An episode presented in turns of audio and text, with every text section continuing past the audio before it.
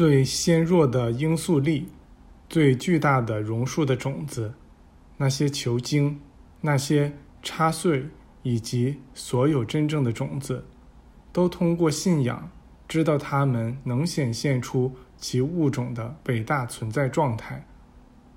每一样都记得它应该显现出来的准确形象。同样的。我们也应该于内在记起我们想要显现出来的那个准确的形象。这个形象应该通过内在调理而日益得到完善，然后以其完美状态显现出来。一朵明艳的花，如果不曾努力于内在进行调理以趋于完美的话，是永远不会充分绽放出它的光彩的。在某个时候，花蕾被封闭在萼片之内，被封闭在自我意识、小我意识之内。一旦完成了内在的完善工作，它就会绽放出它的美。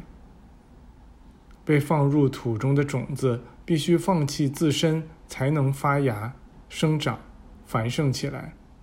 我们也必须放弃自身，才能获得成长。种子要想发芽，它的外壳就得裂开。同样，我们要想开始成长，也得让我们那限制自己的外壳裂开。当我们完成了内在的完善工作后，我们必定会像花儿一样绽放出我们的美。这个法则也适用于国家，正如它适用于个人一样。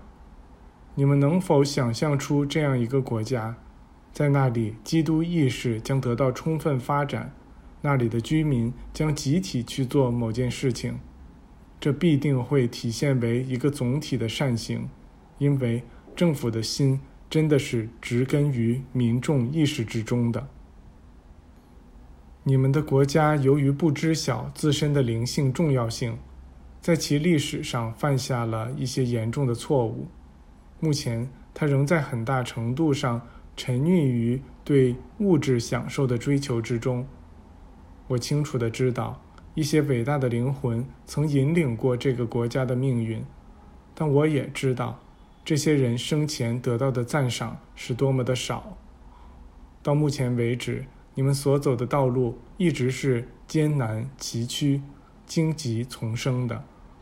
因为你们的国民只有那些狭隘的观念，并且是依靠着这些世俗的想法在开辟道路。尽管如此，他们还是创造了很多奇迹。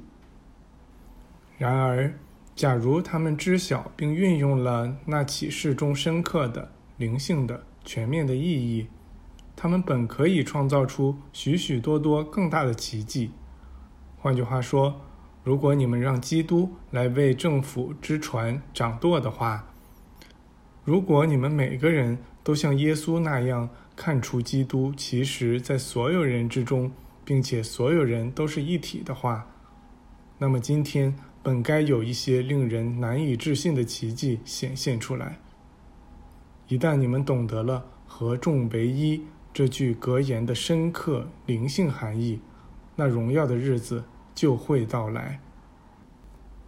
一为全体，全体为一，这是上帝最伟大的法则之一。这个法则是由大众显现出来的。你们想想，所有国家当中，那些持续时间最长的国家，假如他们不曾允许物质享乐主义渗透进来，并逐渐侵蚀他们的机体。那他们本来可以一直持续下去，但到了某一时刻，他们便因自身重量的失衡而垮掉了，或因滥用那使其诞生的法则而衰竭了。发生这样的衰落时会怎样呢？上帝的准则，那属于上帝的部分会留存下来，直到接连不断的失败过后，又呈现出逐渐上升的趋势。呈现出每个阶段都会有的向上推进的态势。归根结底，一切都要终结于上帝。这就是一为全体。亲爱的兄弟们，你们不需要先知来告诉你们，才能懂得这一切。你们看看西班牙这个国家吧，看看当克里斯托夫·哥伦布启程开始他的发现之旅时，那个国家是什么状况？再看看他后来变成了什么状况。过不了多久，他就将与自己的孩子开战。你们将看到他是多么软弱无力，他将步履蹒跚，勉勉强强的去打一场胜仗，或是从一场恶仗中抽身。